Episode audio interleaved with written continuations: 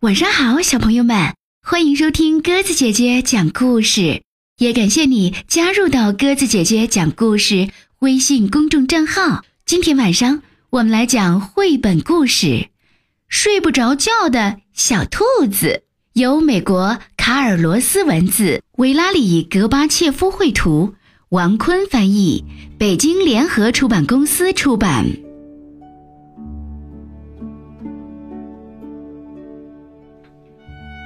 小兔子邦尼没有兄弟姐妹，他独自拥有宽敞的房间和舒适的床。不过，邦尼有时感觉很孤单，总是无法入睡。这天深夜，邦尼想：要是有个好朋友能陪我一起睡觉，该多好啊！邦尼蹦蹦跳跳地跑去对面邻居家。找他的好朋友小松鼠。今晚我能睡在你这儿吗？邦尼问。当然可以。小松鼠热情地把邦尼迎进门。邦尼舒舒服服地钻进被窝，躺在小松鼠身旁。他高兴地想：“嘿，这下终于不用一个人孤零零地睡觉了。”晚安，小松鼠。邦尼说。晚安，邦尼。小松鼠说：“邦尼很快进入了梦乡，但好景不长，他被嘎嘣嘎嘣嘎嘣的响声吵醒了。邦尼从床上坐起来，迷迷糊糊的问：‘嗯，这是什么声音？’呃，是我在刻橡子。”小松鼠解释。我每天晚上都得起来吃点夜宵。哦，谢谢你让我住这儿，邦尼说。但这嘎嘣嘎嘣的声音实在吵得我睡不着觉。于是，邦尼离开小松鼠家，又去找他的好朋友小臭鼬。今晚我能睡在你这儿吗？邦尼问。行啊行啊，我一百个愿意！小臭鼬兴奋地说：“啊从来没人想和我一起睡呢！”啊，担心邦尼改变主意，小臭鼬赶紧把他拽进了屋里。他们上床后，小臭鼬嘴里还念叨着：“真有趣儿。”很快，他俩都睡着了。但没过多久，又出现了新情况。邦尼被一股特别难闻的臭味儿熏醒了。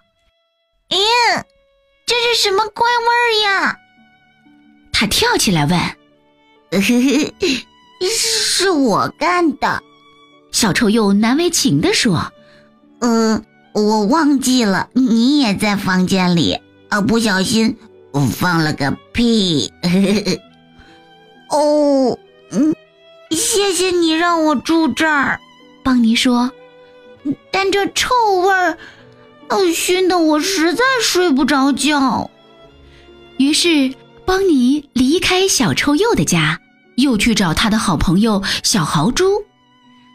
今晚我能睡在你这儿吗？呃，当然可以。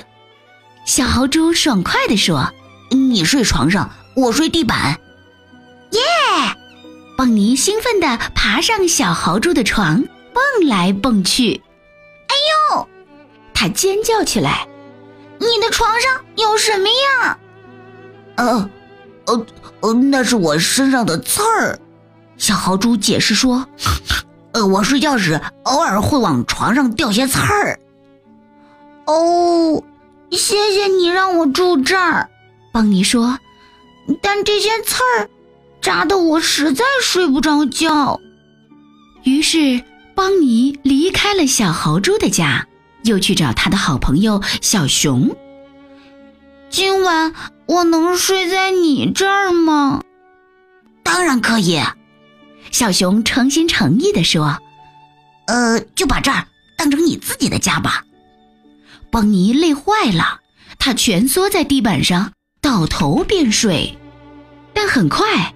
邦尼被一阵震耳欲聋的噪音吵醒了。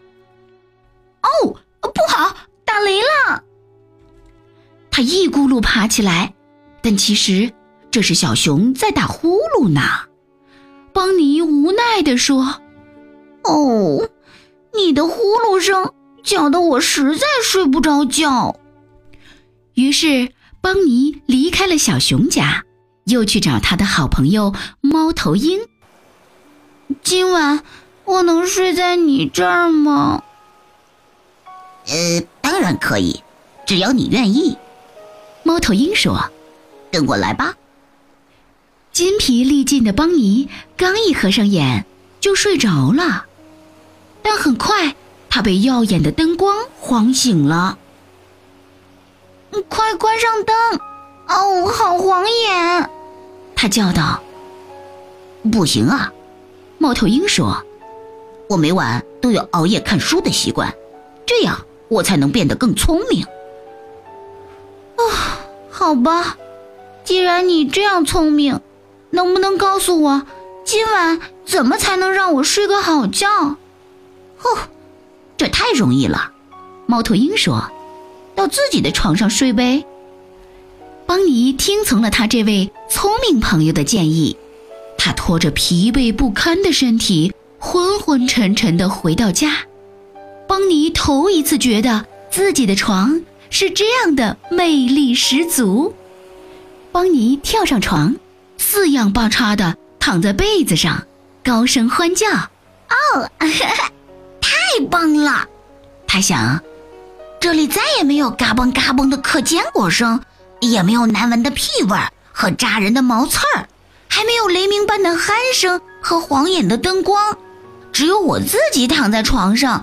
无人打扰，现在我终于能睡个好觉了。很快，小兔子邦尼进入了甜甜的梦乡。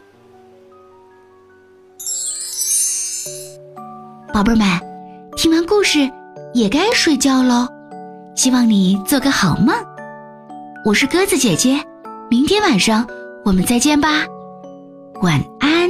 茉莉花茶飘。